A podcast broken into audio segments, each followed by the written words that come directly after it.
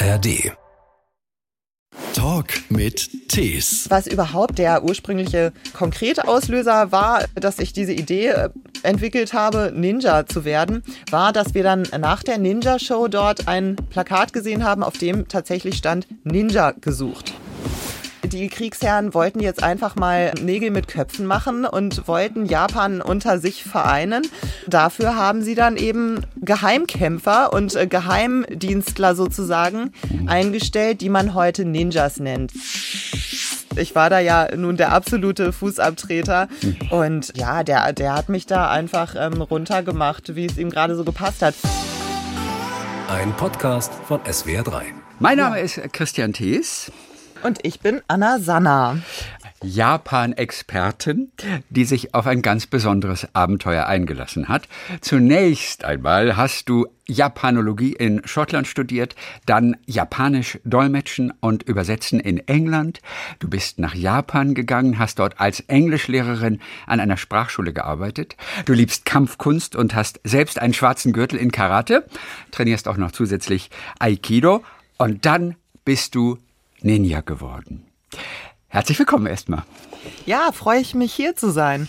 Über diesen Weg und diese außergewöhnliche Reise hast du geschrieben in einem Buch, wie man in Japan nicht Lehrerin, das ist durchgestrichen, sondern Ninja wird.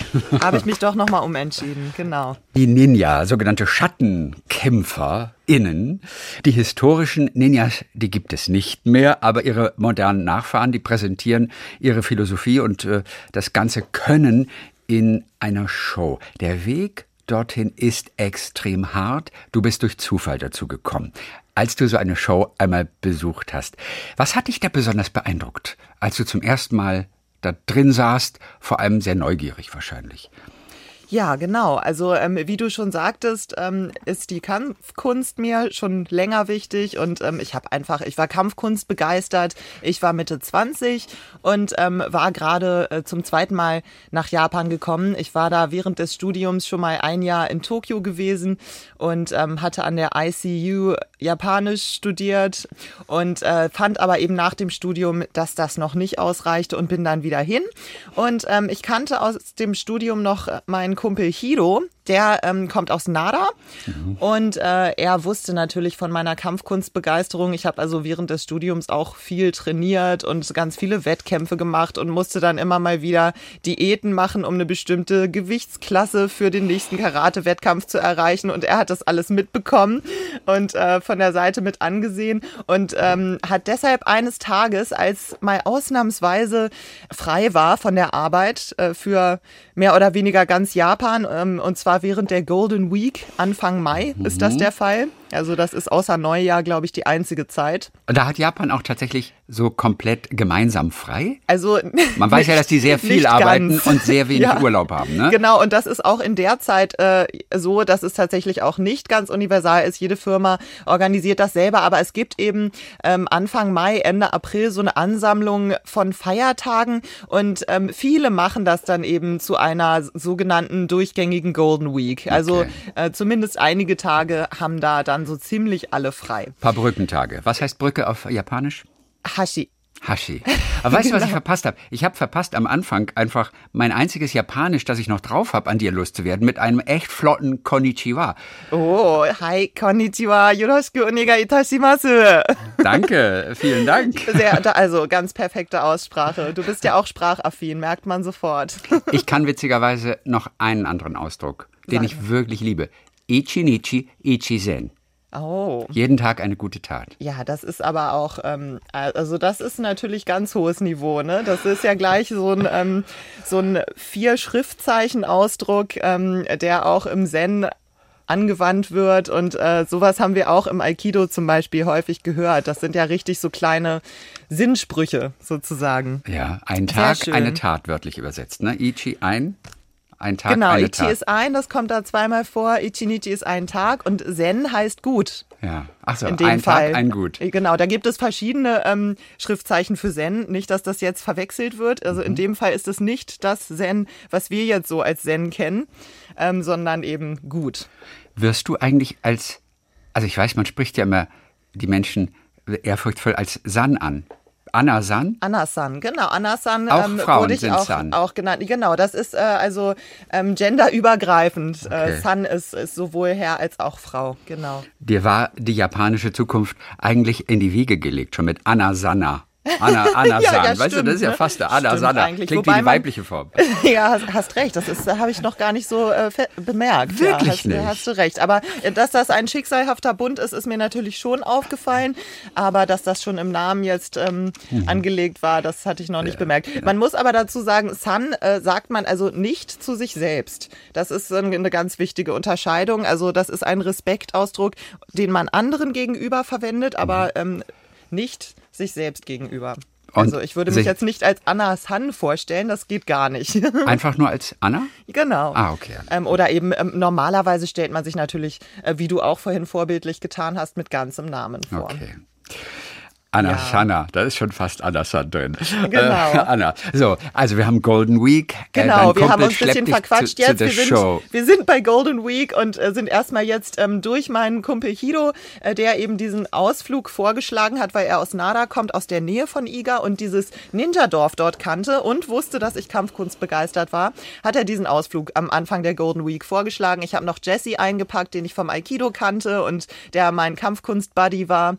Und dann sind wir los nach Iga, um uns da mal die Ninjas anzugucken. Ich muss auch äh, gleich vorweg äh, sagen, ich war jetzt vorher gar nicht ähm, spezifisch irgendwie Ninja-Fan oder auch, auch nicht ähm, Anime- oder Manga-Fan wie viele, ähm, die, die einfach so auch Ninjas als fiktive Helden schon so in ihrer ähm, Fantasie integriert haben. Das war gar nicht der Fall. Es war einfach so über diese Kampfkunstschiene und wir haben jetzt Zeit zusammen. Wir gucken uns ein bisschen was Spannendes in Japan an. Ja, und da wird eine Show präsentiert. Die werden auch ganz gerne für Filme engagiert, diese Show Ninjas. Und das ist aber auch schon spektakulär dann, oder? Also es hat dich beeindruckt. Was haben die gemacht? Ja, also ähm, genau, die, äh, es ist also, um, um ein bisschen das Setting noch zu erklären, ein Museumsdorf und es gibt dort auch einen traditionellen Museumsteil mit Glasvitrinen, wo dann Ninja-Waffen und so ein bisschen Erklärtafeln und sowas sind. Und dann gibt es aber eben auch die Ninja-Bühne.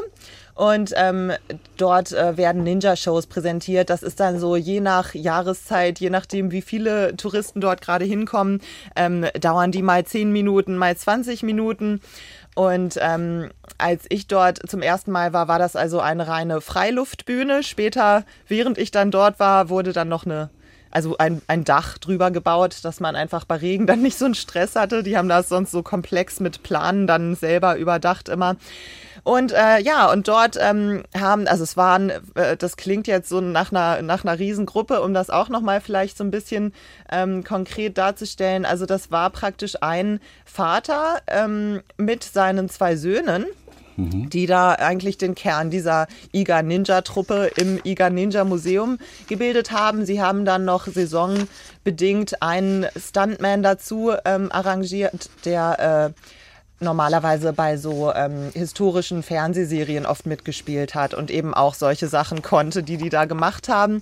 Ähm, man kann sich das also so ein bisschen als historische japanische Stuntman-Show vorstellen, aber sehr ähm, Slapstick und Comedy orientiert und aber insgesamt Edutainment. Also dadurch, dass es eben auch ein Museumsdorf ist, ist auch das Anliegen an die Zuschauer und Besucher dann eben ein bisschen Wissen auch weiterzugeben, aber auf sehr unterhaltsame Art. Ja. Und, da wird Und- dann auch äh, Salti gemacht und da wird äh, Natürlich, gesprungen, die, die gefallen. Ninjas und so. äh, tauchen aus Rauchwolken auf und ab und genau, sie rollen über die Bühne, sie machen Saltos. Ähm, äh, der Vater äh, war spezialisiert auf, ähm, auf das Schwert und äh, da gibt es also eine Disziplin, ähm, die heißt Shinken Iaigiri und äh, da ähm, schneidet man also mit dem japanischen Samurai-Schwert, was man Shinken, also echtes Schwert nennt, verschiedene Gegenstände durch, zum Beispiel äh, lange Bambusstangen oder auch ähm, über Nacht in Wasser eingelegte, zusammengerollte Strohmatten, die dann,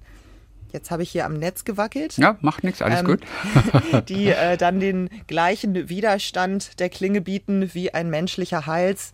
Und das war also auch immer eine recht spektakuläre Nummer. Mit der hat er gleich die Show eröffnet. Also er kam rein. Ähm, als Ninja und setzte sich hin äh, unter Nebelschwaden und dann sang er erstmal so ein paar mystisch klingende Silben und machte dazu Handzeichen, stand dann auf und köpfte eben mit seinem Schwert da so verschiedene Dinge, die erstmal aussahen wie Menschen im Nebel, aber dann sich eben als, ähm, was ich eben beschrieben habe, Bambus und Strohmatten ja. herausstellten. Solche Sachen kamen drin vor. Und äh, ja, und dann waren eben zwischendurch Erkläreinlagen über die verschiedenen Waffen, was die für Eigenschaften haben und ähm, ja. ja. und einige äh, Details eben über die Ninjas. Also äh, Ninja-Sterne zum Beispiel sind auch eine die beliebte Waffe. Die das, ist, das ist so ein Klassiker. Genau, also, also ne, das assoziiert man sofort mit Ninjas, ähm, wobei ich auch nochmal unbedingt anmerken möchte, dass sich das heutzutage natürlich überhaupt nicht mehr auseinanderheddern lässt, was da äh, Fiktion ist, was irgendwelche Mythen sind, die sich so im Laufe Laufe der Jahrhunderte gebildet haben und was tatsächlich von den historischen Ninjas kommt. Ja, ähm, über die wir auch gleich noch sprechen werden, was die eigentlich waren, was die gemacht haben. Aber, aber die haben mit diesen Sternen damals gearbeitet äh, gegen das, ihre Feinde, oder? Das haben sie wohl tatsächlich gemacht. Wohl tatsächlich. Also ähm, genau, das ist nämlich zum Beispiel ein Punkt, wo man das so ein bisschen äh, vielleicht erahnen kann. Also in der Show hat dann immer normalerweise einer von den Söhnen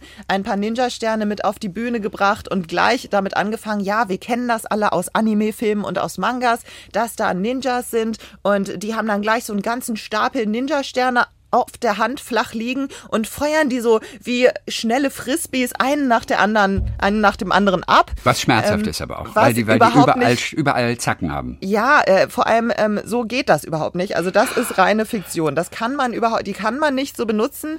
Ähm, einer von denen wiegt ungefähr 200 Gramm und äh, die Ninjas haben höchstens mal einen, so als ähm, letzte Maßnahme verwendet, die ihnen noch einfiel und ihn senkrecht geworfen, so ein bisschen eher wie so ein Wurfmesser, muss man sich das vorstellen. Es gibt auch tatsächlich ähm, Messer oder stabförmige ähm, sogenannte Bo-Shuriken, also Stab-Ninja-Sterne. Und äh, so ähnlich haben sie eben diese Sterne auch geworfen und immer nur einen einzelnen. Und was und, heißt senkrecht werfen? Ähm, also man wirft sie nicht waagerecht wie eine Frisbee, ja? sondern senkrecht wie, wie ein Messerwerfer die Messer wirft. Das kennt man vielleicht. also mit, mit so einer Bogenlampe. Oder? Ähm, also man, Senkrecht man, ist für mich so in den Himmel werfen. Oder nach unten auf den Boden. Ach so, nee, so war es jetzt nicht gemeint, äh, sondern ähm, also man, man äh, hält den Ninja-Stern senkrecht ausgerichtet. Ah, ich verstehe. Mhm. Ja, man nimmt ihn also so, dass der Ninja-Stern senkrecht steht ja. äh, zwischen, ähm, ich sage mal, Daumen und auf der anderen Seite Zeigefinger und Mittelfinger und ähm, holt aus, so ähnlich wie zum wie beim Darts werfen vielleicht, ja. so zwischen zwischen Darts und Baseball. Ja. Ähm, und dann zielt man und lässt los sodass der dann praktisch wie ein Messer auf die Messerwand fliegt. Mhm. Ähm, und das Ziel war, also sie haben dann äh, häufig die Zacken vergiftet vorher. Das Ziel war jetzt gar nicht mit dem Ninja-Stern irgendwelche Arterien zu durchtrennen und den Feind damit zu töten, sondern ähm, die haben das dort immer so erklärt, äh, die wurden zum Beispiel häufig in Gift wie Pferdeäpfel getunkt sind Pferdeäpfel giftig? Also scheinbar, wenn sie ah. die Haut durchdringen, ist ja. das nicht so gesund. Ähm, und das war ein Beispiel. Es gab auch andere Gifte, mit denen man die Ninja-Sterne behandeln konnte. Und je nach Gift ähm, mussten die dann eben nur ein bisschen in die Haut einkratzen und äh, ins Blut gelangen. Und dann konnte man da Lähmungen auslösen bis hin zum Tod. Also ähm, das war eher äh, so genutzt, ja. diese Waffe. Und du hast die Rauchwolke vorhin natürlich schon erwähnt, mit der man immer die Ninjas auch verbindet, die plötzlich in Rauchwolken verschwinden, die aus Rauchwolken hervorkommen, oder? Wie, wie haben die diese Rauchwolken erzeugt und wie haben sie sie genutzt? Also äh, das ist auch wieder ein Punkt, ähm, wo man es nicht ganz leicht hat, glaube ich, da ähm, Mythos und Wirklichkeit auseinanderzunehmen. Aber es war wohl wirklich so, dass die Ninjas ähm, Schießpulver genutzt haben. Und zwar wohl hauptsächlich als Ablenkungsmanöver. Das muss man sich so vorstellen. Sie sind irgendwie in Schwierigkeiten geraten und wollten den Feind ablenken, haben dann Schießpulver gezündet und sind schnell verschwunden. Und so kommt diese Geschichte wahrscheinlich zustande, dass sie in einer Rauchwolke verschwunden sind. Und daraus okay. kann man natürlich leicht etwas Magisches kreieren. Du siehst, wir sind jetzt schon mitten in den historischen Ninja, bevor wir Stimmt. gleich zu deiner, na, ist ja schön, bevor wir gleich zu deiner Ausbildung dann auch und was du da erlebt hast, zurückkehren. die modernen Ninja haben geringfügig trotzdem auch ein bisschen was gemeinsam mit den historischen? Das ist jetzt eine sehr schwer zu Genau, kann man beantwortende ganze Frage. Masterarbeit drüber schreiben, also ne? ähm, wie, wie du schon sagtest, es gibt ja die historischen Ninjas gar nicht mehr. Sie waren im Hintergrund auf jeden Fall. Sie waren nicht so Genau. auffällige Kämpfer, sondern die waren, war die waren Sinn leise, Sache, genau. die waren so eine Art Geheimagenten. Ja. Die waren Bauern, von denen man es vielleicht nicht vermutet hatte, dass ein Ninja dahinter steckt. Also die waren im Prinzip immer im Verborgenen. Ne? Ganz genau. Ja, und das ist natürlich schon mal ein ähm, absolutes Gegenteil äh, zu den Ninjas, von denen ich jetzt gerade gesprochen habe. Ja, die sind, äh, wie gesagt, die stehen äh, beruflich im Rampenlicht. Ähm, und äh, sie verehren die historischen Ninjas natürlich und versuchen auch etwas von deren Geschichte weiterzugeben und natürlich sich auch in den tatsächlichen Techniken zu üben, die so überliefert wurden. Ähm, aber man kann jetzt nicht sagen, dass, es, dass das eben echte Ninjas sind. Sag mir nur einen Satz ganz kurz. Wofür waren die Ninjas denn früher zuständig? Warum gab es die Ninjas? Was war deren Job? Also ähm, es gab äh, so grob vom 15. bis zum 17. Jahrhundert in Japan eine Zeit, äh, die hieß Sengoku Jidai. Das bedeutet Zeit der streitenden Provinzen. Da war Japan also noch nicht ein Land, sondern bestand aus vielen Provinzen und deren äh, oberste Kriegsherren haben sich um die Vorherrschaft gestritten und entsprechend chaotisch und kriegerisch war die Lage in Japan. Ähm, und äh, man kennt ja so ein bisschen von den Samurai, dass die einen sehr strikten Ehrenkodex hatten. Ja. Damit kam man oft einfach nicht weiter. Das war oft einfach nicht so praktisch. Die waren zu höflich, ne? Ähm, genau, also die mussten sich dann zum Beispiel vor jedem Gefecht ihrem Gegenüber erstmal lang und breit vorstellen mit der Familiengeschichte etc. Es gab alle mögliche sehr aufwendige und äh, langwierige Etikette für jede Kleinigkeit. Die Kriegsherren wollten jetzt einfach mal ähm, Nägel mit Köpfen machen und wollten Japan unter sich vereinen.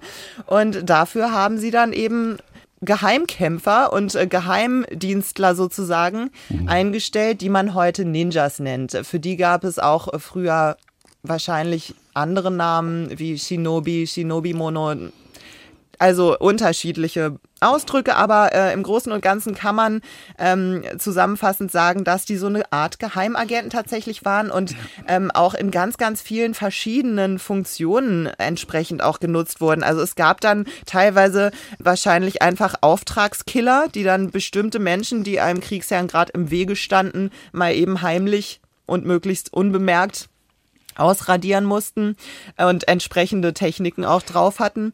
Ähm, es gab aber zum Beispiel auch äh, Leute, in Japan gibt es in äh, Tempeln und Schreinen ähm, sogenannte Daikagura-Darsteller. Also da gibt es dann so, äh, so wie Straßenkunst, so ein bisschen kann man sich das vorstellen, so Darbietungen zu Ehren der Götter. Ähm, und äh, solche Leute zum Beispiel waren auch teilweise Ninjas und haben dann in ihrer Entertainment-Funktion ähm, es ein bisschen leichter gehabt, bestimmte Informationen zu sammeln. Also Informationen sammeln war auch ein großes Aufgabengebiet der Ninjas ähm, von der gegnerischen Seite, damit die Kriegsherren sich besser orientieren und ihre Strategien besser planen konnten. Und du erwähntest vorhin äh, die Bauern. Äh, Das habe ich also in, in äh, Iga auch mitbekommen. Das ist eine ländliche Gegend und naja, in der Zeit lebten dort sehr viele Bauern und äh, die haben dann einfach auch ähm, mehr oder weniger im Untergrund als normale Bauern gelebt. Äh, Im Museumsdorf kann man sich auch ein Ninja-Haus angucken, was auf den ersten Blick eben aussieht wie ein normales damaliges Bauernhaus. Ähm, Ist es aber nicht. Denn die Ninjas waren nicht. große Experten im Tricksen, im Täuschen und das merkt man auch an diesem Haus. Ganz genau. Da sind nämlich lauter äh, kleine heimliche Tricks drin versteckt. Man kann also durch Klappen in ein umliegendes Tunnelsystem entfliehen. Die man Es nicht bemerkt, aber die Klappen. Genau. Oder schnell auch aufs Dach flüchten und von oben dann eventuell sich auch noch verteidigen. Also da wird dann eben mal ein Regal in eine Leiter verwandelt. Da äh, ist ein Bodenbrett lose und man kann darunter ein Schwert verstecken und rausholen, wenn man es mal benötigt. Es gibt Türen, die sich einmal umdrehen und dann wieder wie vorher aussehen, durch die man mal eben verschwinden kann und so weiter. Ein Ninja-Haus. Genau. Und, und auch Bauerngeräte, wie zum Beispiel Sicheln, wurden dann von den Ninjas als Waffen eingesetzt. Das kam also auch in der Ninja-Show vor. Und teilweise haben die das auch gemischt mit, äh, was ich eben erwähnte, den Daikagura-Künsten. Also der eine äh, war so ein bisschen spezialisiert eben auf diese, diese zirkusähnlichen Künste und hat dann beispielsweise mit echten Sicheln jongliert. Du hast von den Besonderheiten natürlich auch geschrieben. Da ist auch die Rede von geheimen Botschaften aus bunten Reiskörnern. Ich habe aber nicht begriffen, wie man mit Reiskörnern oder bunten Reiskörnern geheime Botschaften erstellen oder weitergeben kann. Also da muss ich jetzt zugeben, dass ich da die Details dir auch nicht mehr okay. äh, aufzählen kann. Okay. Ich weiß noch, dass das in dem Iga Ninja Museum beschrieben war, dass eine der Werkzeuge, die die Ninjas eben für Geheimcodes nutzten, diese farbigen Reiskörner waren. Aber ich denke, dass man sich das einfach vorstellen kann wie äh, kleine Zeichen, die man vielleicht dann für den nächsten hinterlässt. Mhm. Wenn da jetzt drei rote Reiskörner unter der Türschwelle liegen, dann bedeutet es, ich war schon hier und habe alles erledigt. Ich glaube, man kann sich das in der Art vorstellen. Okay, sind das ähm, größere Reiskörner, als wir sie kennen? Nein, ich nein. glaube, das ist auch Sinn der Sache, dass sie eben nicht so für alle sichtbar sind. Aber wenn man weiß, wo man gucken muss, findet man dann eben die entsprechenden Botschaften. Ja. Und andere können nichts damit anfangen, falls sie sie finden. Solange kein Hund kommt und sie wegschlabbert, weißt du das? ja, genau, das ist natürlich so eine Sache. Ja. Oder auch ganz interessant, die haben auch äh, nie Fisch und äh, oder Fleisch gegessen. Auch da steckt ein Sinn dahinter. Ja, genau, äh, denn ähm, Geruch fällt auf auch wenn man sich versteckt. Äh, es ist äh, angeblich so, dass ähm, man durch Fisch oder Fleisch eben riecht. Und äh, Sinn der Sache war, dass man möglichst geruchlos bleibt. Ja, und dann haben sie tagelang wirklich harte Kekse gegessen. Das kennen wir heute nur von der Bundeswehr. Der, genau. der sogenannte Hartkeks. Katayaki heißt das auf Japanisch. Und die gibt es natürlich heute auch in jedem Touristenladen dort mit aufgedruckten, aufgebrannten Ninja-Motiven zu kaufen.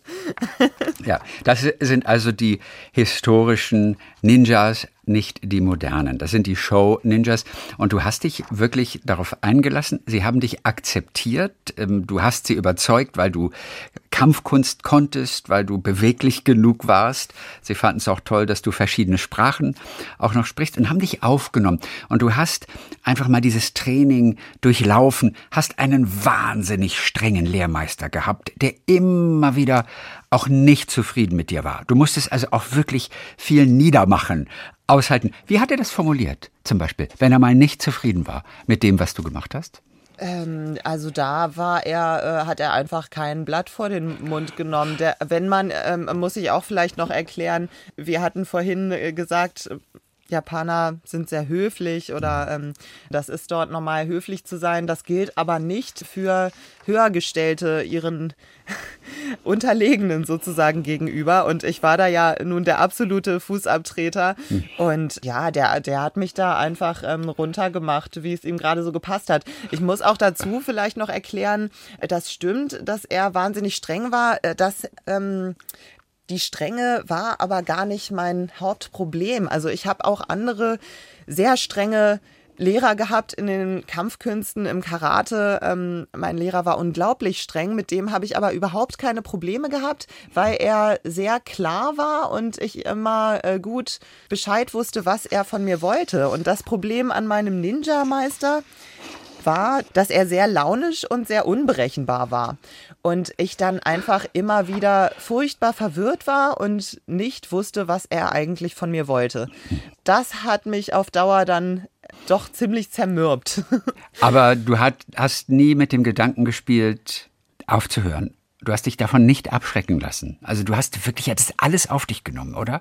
Ja, ich hatte, äh, lustigerweise hatte ich immer so ein ähm, romantisches äh, Bild im Kopf, dass das wahrscheinlich so etwas sein wird, wie man es aus Kung-Fu-Filmen kennt, dass äh, der Schüler, der bei dem Meister richtig aufgenommen werden will, erstmal tagelang äh, vor seinem Tor im Regen darben muss, ohne Essen und ähm, in der Kälte frieren muss und so weiter. Ich dachte immer, wahrscheinlich muss ich einfach eine ziemlich lange Testphase durchlaufen, in der ich äh, meine, meinen Willen, das wirklich zu machen, erstmal beweisen muss, äh, indem ich mir das alles gefallen lasse und trotzdem äh, mitmache und trotzdem weitermache.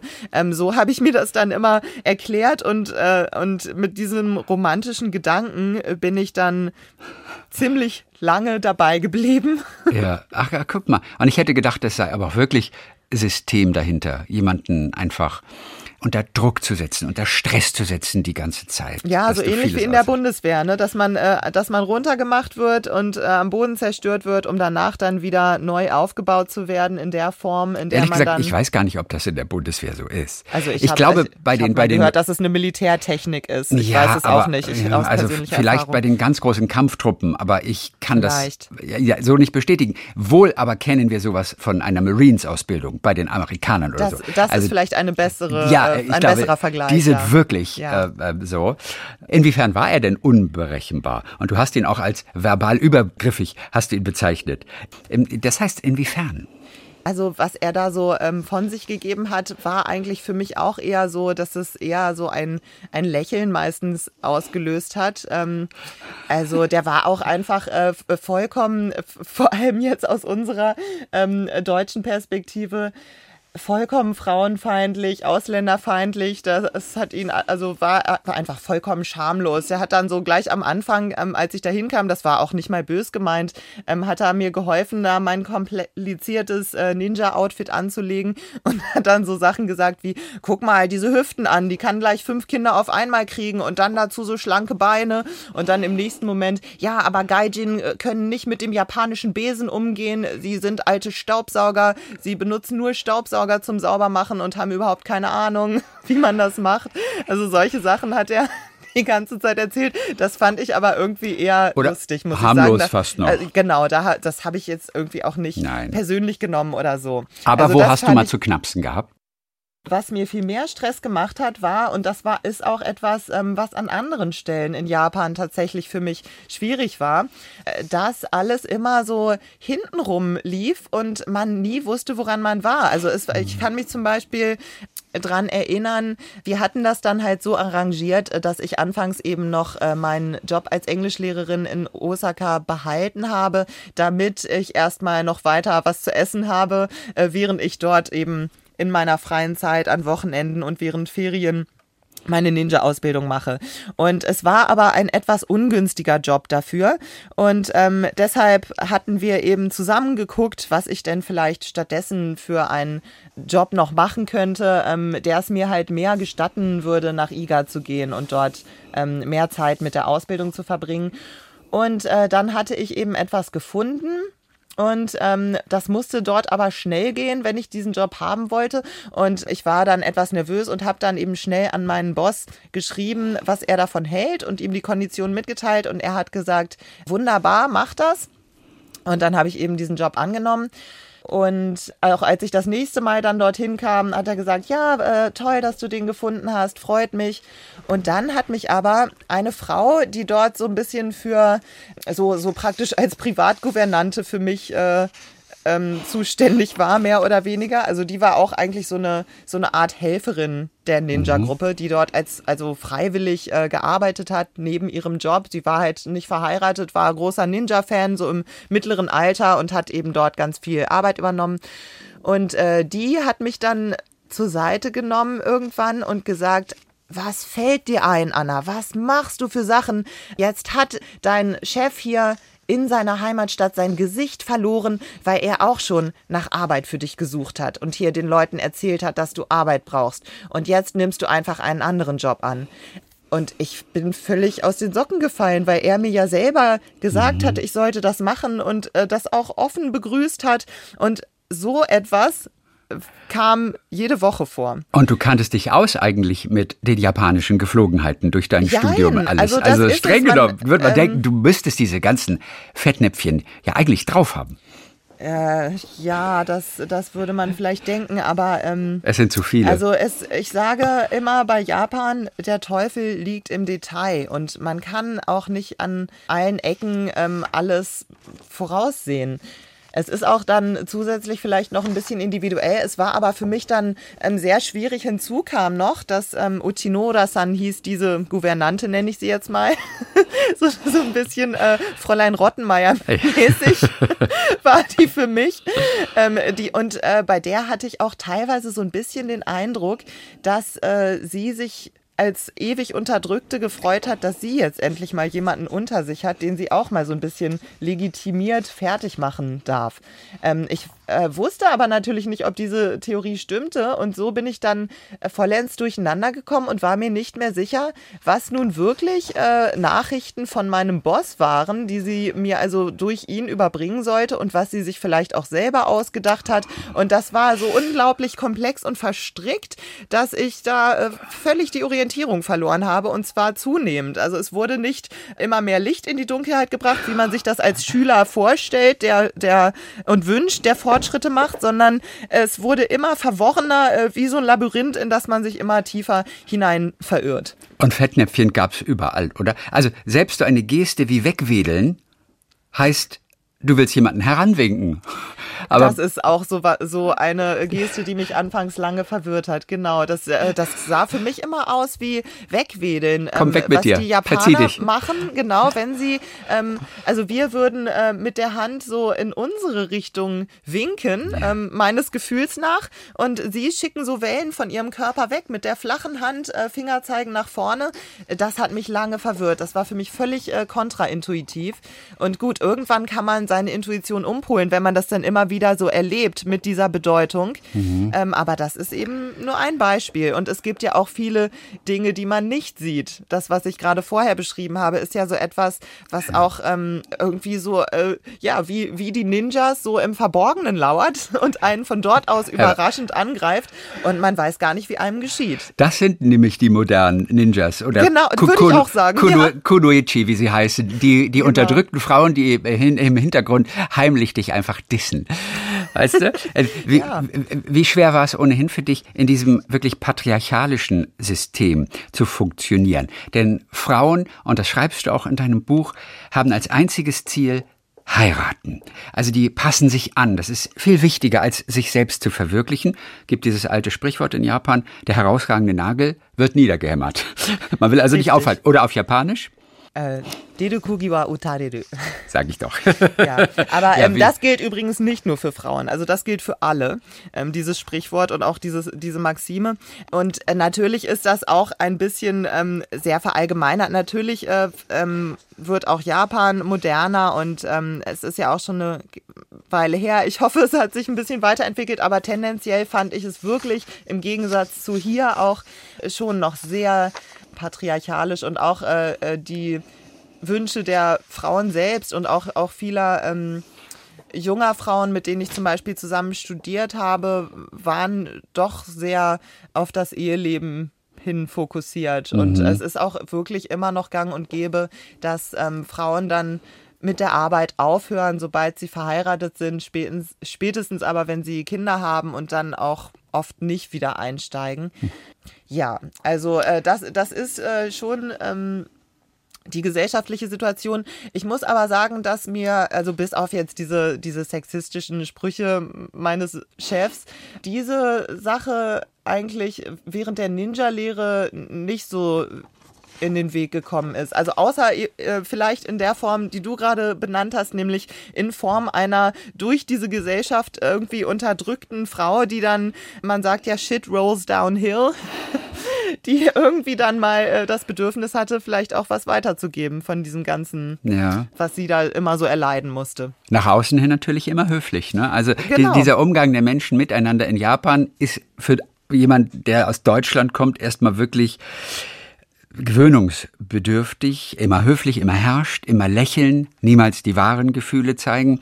Auch in der Sprache alleine gibt es so viel mehr Abstufungen, je nachdem, mit wem man spricht, wahnsinnig kompliziert damit man sich es besser vorstellen kann. Also es gibt diese sogenannte Respektsprache, das heißt Keigo.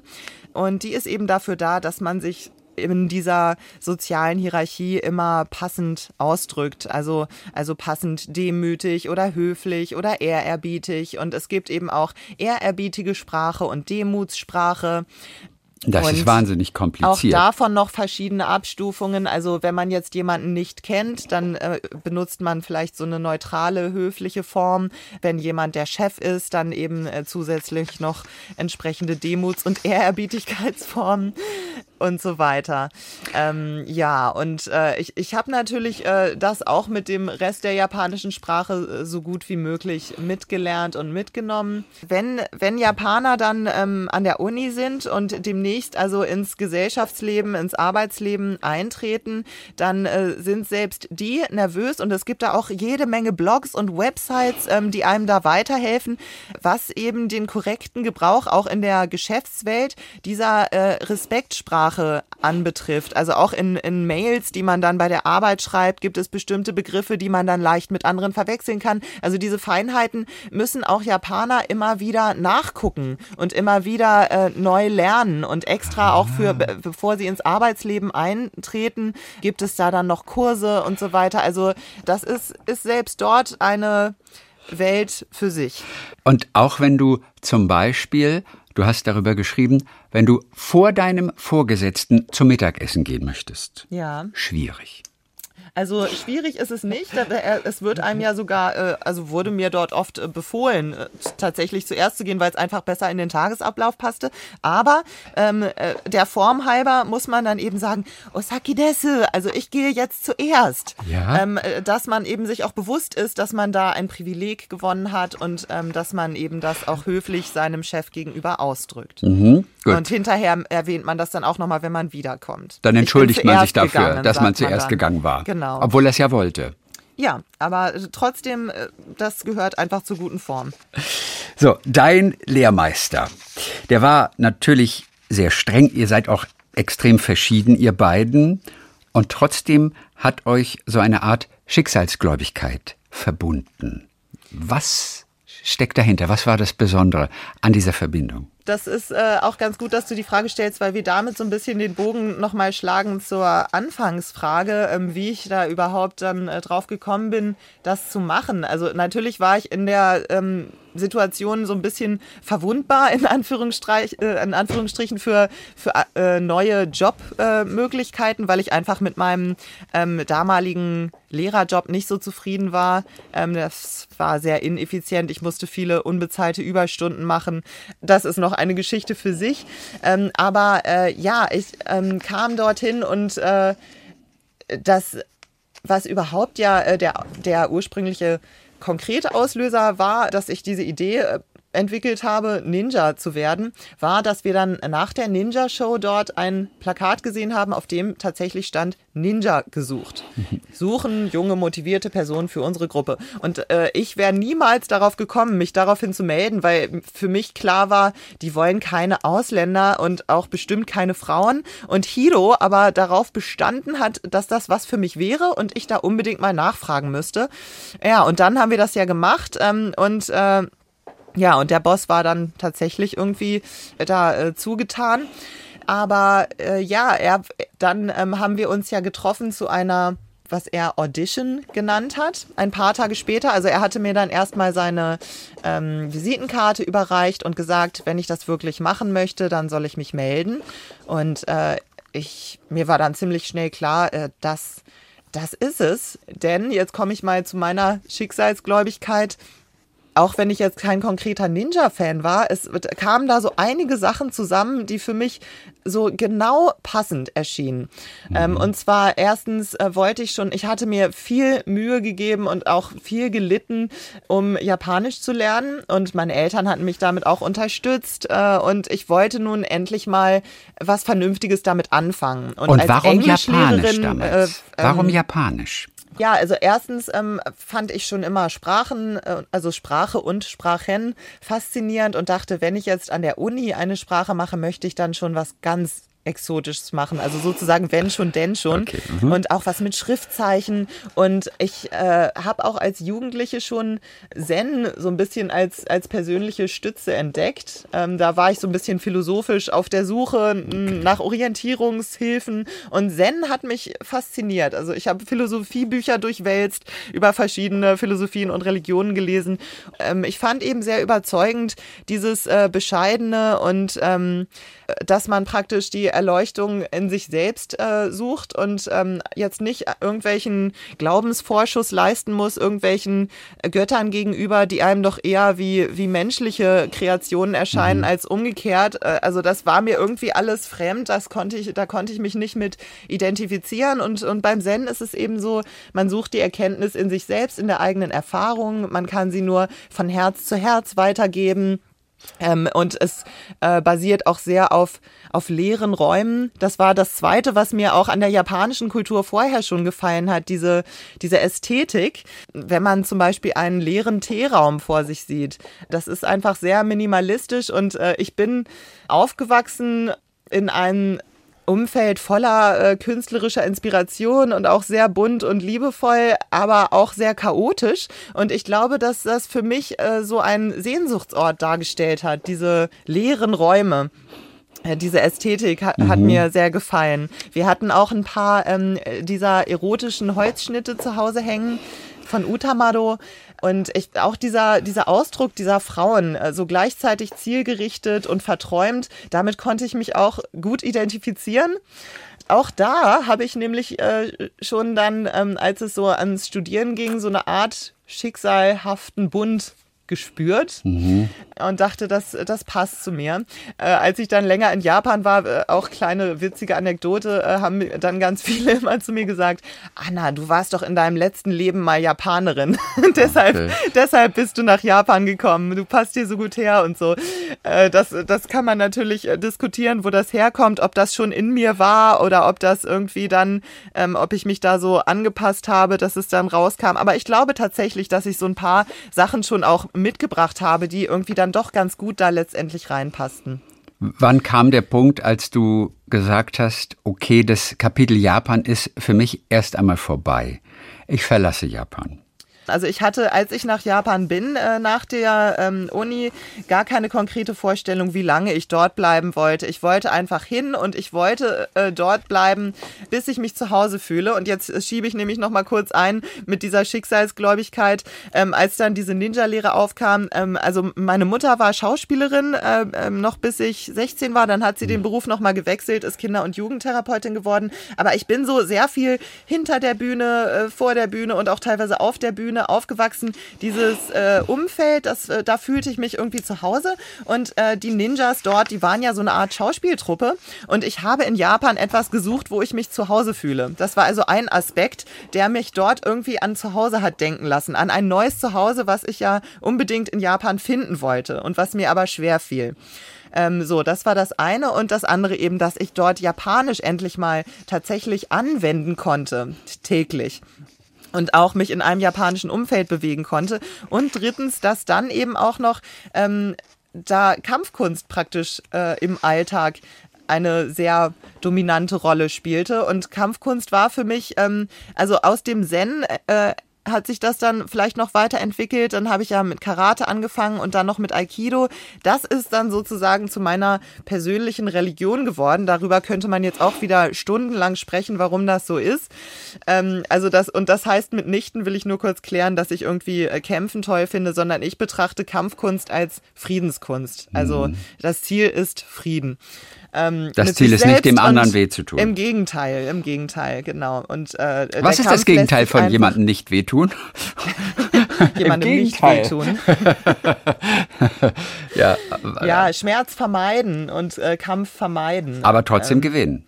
Genau, und trotzdem gewinnen, aber eher mit Überzeugungskraft. Ohne Kampf gewinnen ist der beste Sieg. Mhm. Äh, also ja. so, so weit abgekürzt. Aber jedenfalls, diese ganzen Faktoren kamen eben dort zusammen und äh, dann hatte ich dann tatsächlich so das Gefühl, das ist jetzt ein Wink des Schicksals. Endlich fühle ich mich hier in Japan irgendwie angekommen. Das könnte etwas sein, womit das mir gelingt alles, was ich liebe und wo ich so viel Zeit und Mühe reingesteckt habe, hier zusammenzuführen in einer sinnvollen Tätigkeit, ähm, yeah. die mich erfüllt und die irgendwie auch anderen Freude bringt und so. Und, äh, und Kashida, also so habe ich meinen Boss genannt, das, das ist ein altertümlicher Ausdruck ähm, für, für Chef und Ähm, man schreibt ihn mit dem Schriftzeichen für Kopf.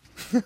Jedenfalls, er hatte, hatte eben auch so eine, so ein Gefühl und hat das, hat das auch äh, gesagt. Er meinte, ja, wir haben eine Kunoichi, also eine äh, weibliche Ninja, gerade verloren. Die hatte ihren Willen verloren und jetzt kommst du hier an und wir haben schon immer jemanden gesucht, der auch für uns dolmetschen kann, wenn ausländische Besucher kommen. Und er meinte, das ist Schicksal, dass du jetzt zu diesem Zeitpunkt hier ankommst. Und genau das Gefühl hatte ich auch. Und ich glaube, das war auch so ein Moment, äh, der so aufgeflammt ist und wo ich das Gefühl hatte, ja, das ist es. Das mache ich jetzt. Und ja. wo, warum ich auch dann, äh, gut, das mache ich sowieso nicht gerne, das Handtuch zu werfen, aber warum ich auch dann nicht so leicht wieder aufgegeben habe, auch als es schwer wurde.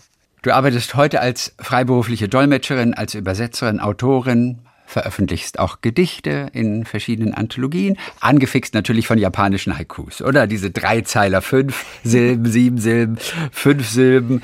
Iga, wo du die Ausbildung ja auch gemacht hast, durchlaufen hast, war ja auch die Geburtsort des berühmtesten Haiku-Schreibers überhaupt, nicht nur ja, Stadt der Ninjas, sondern auch von Matsuo Basho, ja. der durch seine japanischen Haikus weltweit auch bekannt geworden ist. Und du hast selber Haikus natürlich gedichtet, wie zum Beispiel Kühl strahlt der Schatten, der im Sommer Wasser spritzt auf kleine Schnecken.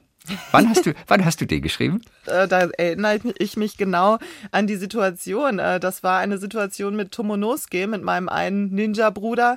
Ähm, und der hat dort, äh, wir hatten da so eine Art ähm, aus Planen gefertigtes Zelt. Anfangs, ähm, als die Bühne noch nicht so, so ganz gut zurechtgebaut war wie später, wo die sich dann, wo wir uns umgezogen haben, Make-up angelegt haben und so weiter. Also so ein bisschen wie am Filmset, so ein provisorisches Zelt da war auch ein kleines Waschbecken drin und es war Hochsommer, sehr, sehr heiß und tropisch in Japan. Und dann hat äh, Tomonosuke da eine kleine Schnecke entdeckt und, ähm, und hat sich total gefreut. Und äh, der, der war so ein bisschen ähm, niedlich, äh, kindlich, fand ich. Er war auch noch jung, also war äh, 24, 21 war er sogar erst. Ja. Und hat dann so gesagt, ja, oh, eine kleine Schnecke, wie süß. Ja, die freut sich immer hier über das Wasser. Als ich klein war, habe ich immer ganz viele Schnecken gesammelt und habe die dann im Wohnzimmer ausgesetzt. podcast. Und ich fand es irgendwie so niedlich, dass dieser, äh, dieser Ninja, der auf der Bühne da so, ähm, so furchtbare Kampfszenen abliefert, äh, sich dann so mit so viel Sympathie und Liebe dieser kleinen Schnecke zugewandt hat. Und äh, da fiel mir dieser Haiku dann ein. Hast du ihn vorgetragen? Wurdest du gefeiert dafür? Nein. Den hast du nur für dich aufgeschrieben. Einfach nur, ja, ich mache das ganz viel, also auch gerne. In den letzten Jahren ähm, habe ich häufig, äh, habe ich nur so auf meinen, meinen sozialen Medien auf Facebook oder so mal geteilt, auch äh, Haiku finde ich sehr reizvoll in drei Sprachen geschrieben. Also dieselbe Situation, aber ausgedrückt in Haiku auf Englisch, Japanisch und Deutsch. Das macht Spaß, wenn du sprachaffin bist, probier's mal aus. Ein weiterer Haiku. Der Mai trifft das Herz mit lachhafter Leidenschaft. Auf, Gaijin Ninja. Sternförmig steckt sie dort fest und hält das Blut im Körper. Das ist jetzt allerdings ein Tanka oder Waka. Aber ich wollte gerade sagen, der ist etwas äh, großzügiger vom Versmaß ausgelegt, was ich dann ja auch manchmal echt irgendwie cool finde, weil man ja doch noch mehr unterkriegt oder ja, als in 575. Das, äh, das kann ich tatsächlich auch noch mal kurz den Hintergrund erläutern. Also das ist eine eigenständige Form, die nennt man Waka oder Tanka, also Kurzlied oder, oder harmonisches oder japanisches Lied. Das war tatsächlich ist sozusagen die Urform des Haiku. Also bevor äh, der Haiku als eigenständige Form entstand, äh, gab es diese Form in Japan. Also 57577 war äh, das Versmaß und äh, ansonsten genau das gleiche. Also ähm, äh, damals war eben üblich, dass Jahreszeitenwörter vorkommen mussten und eben bestimmte poetische ähm, Wörter, die in Gedichten vorkommen. Da gab es, das ist auch vielleicht noch eine lustige ähm, Anekdote zum Schluss oder lustige Geschichte. Ähm, Basho, der ja nun als Urvater des Haiku gilt und durch den eben diese ganz kurze Form tatsächlich erstmals so als literarische Form etabliert wurde, der hat sich auch nämlich in der damals sehr beliebten Tradition des Haikai no Renga geübt und hat auch selber gesagt, dass er da drin noch besser ist als im Haiku und auch noch mehr Spaß dran hat. Und das ist nämlich eine tolle Sache, die ich auch äh, jedem Gedichte-Liebhaber oder ähm, Poeten ans Herz legen möchte. Das ist eine Art dichterischer Jam. Also man setzt sich zusammen und äh, einer fängt an und ähm, komponiert einen Haiku und ja. der nächste vervollständigt ihn mit nochmal zwei siebensilbigen ja. Zeilen. Und äh, das ist dann eben dieser Dichter-Jam namens Haikai no Renga. Da habe ich äh, 2020 übrigens mal einen Adventskalender draus gemacht. Ich habe also jeden Tag im Dezember bis Weihnachten immer einen Haiku verfasst und den an meine ganzen, an meine Verteilerliste geschickt und dann durften alle da noch äh, zweimal sieben Silben dranhängen und da sind tolle Sachen entstanden. Das macht sehr viel Spaß. Also diesen, diesen alten Dichter-Jam, durch den dann eben Waka oder Tanka entstehen, äh, ja, den lege ich wie gesagt jedem ans Herz. Das, das ist Ach, wie super. schön. Das macht echt Spaß. Ja. Ich schenke dir noch einen deutschen Haiku, den ich mal gelesen habe. Ich sammle auch tolle Haikus. Ja. Und den fand ich sehr schön. Der hat sogar mit Natur zu tun. Ich liebe ja auch solche, die ein bisschen witzig sind. Ja, ich aber, auch. Aber, aber der hier ist, der Fluss schrie mich an. Bleib doch stehen, damit ich sehe, ich fließe. Oh, Ist gut, ja, der ne? Ist, der ist richtig super. Ja, weißt du was? Weil du äh, gesagt hattest, vielleicht unterhalten wir uns auch über Haiku. Da habe ich mich nämlich besonders drüber gefreut, weil meine Leidenschaft übrigens der Dichtkunst schon, schon viel früher äh, galt, als, als ich überhaupt an Japan gedacht habe. Also ganz viel komische Lyrik und so weiter. Auch äh, ich schreibe ganz viele Sachen und lese ganz viel. Gib uns noch einen von dir. Ich, ich habe dir äh, extra einen gemacht. Super. Ja, und zwar geht der so. Der Morgen fängt an mit Grauen vorm Schwarz der Nacht. Schöner Ende er. Und Ende er schreibt man in diesem Fall N wie Nord, D wie Deutscher und R wie Rundfunk, weil ich da jetzt gerade sitze und mit dir sprechen darf. Ah, der NDR. Genau. Aber ja, der wird fortan wird er über dem Eingangsportal. Wird er, Das will ich wohl wird er hoffen. stehen. Ja. Der witzigste Haiku, den ich jemals gelesen habe, den hat, glaube ich, in einem Wettbewerb einer Berliner Tageszeitung ein Mädchen formuliert. Und der ist so schön, der lautet nämlich folgendermaßen. Äh, wo haben wir den? Ein Mann will reiten durch heißen Sand am Müggelsee. Doch vergisst er das Pferd. Ja, super. Ist der gut oder ist der gut? Super, genial. Ja, herrlich. Also genau, ich finde, auch- ich liebe auch ähm, Haiku mit Humor. Also man kann aus der Form natürlich äh, noch viel mehr rausholen als, als diese ursprüngliche die- ähm, Naturdichtung, die ich auch sehr schön finde. Am tollsten, wenn alles drin ist.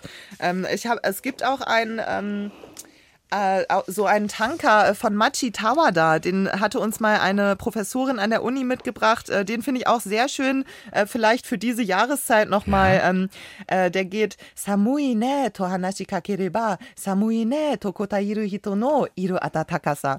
Und den habe ich mal übersetzt. Sehr das ist, ist jetzt nicht das perfekte Versmaß, aber ich Ja. habe den mal so ein bisschen ins Hannöversche gebracht. Das heißt ungefähr so viel wie kalt, ne? Spricht man jemanden an. Kalt, ne? Erwidert er, warm. Kalt, ne? Spricht man jemanden an. Kalt, ne? Warm. Muss man aber erstmal drüber nachdenken. er warm. Ja, naja, weil dann, da- dass die andere Person da ist und antwortet, das gibt dann eben Wärme, ne? Während der kalten Jahreszeit. Das finde ich schön, diesen Gegensatz. Sehr schön. Anna, Gedichtexpertin, Japan-Expertin, hast lange dort gelebt, hast versucht, eine Ninja zu werden. Das alles nachlesen in deinem Buch, das du über diese Zeit geschrieben hast, wie man in Japan, äh, wie man in Japan, wie man in Japan Ninja wird. In Napan Ginger, ne? Oder Napan Ginger. Dann Dankeschön für heute. Wir sagen ganz herzliche Grüße nach Hannover. Und die Verabschiedung ist natürlich Domo Arigato. Arigato gozaimashita. Mata yoroshiku onegai shimasu. Mochtest du den Song auch damals so gerne? Domi Arigato, Mr. Roboto, Domi Arigato. Den habe ich leider nicht Nein, mitbekommen. von, ich war der von Styx, glaube ich. Domi Arigato, Mr. Roboto. Den höre ich mir jetzt auf dem Rückweg an. Viele Grüße nach Hannover. Ja, ich grüße zurück. Hat mir viel Spaß gemacht. Ich danke dir. Talk mit Tees.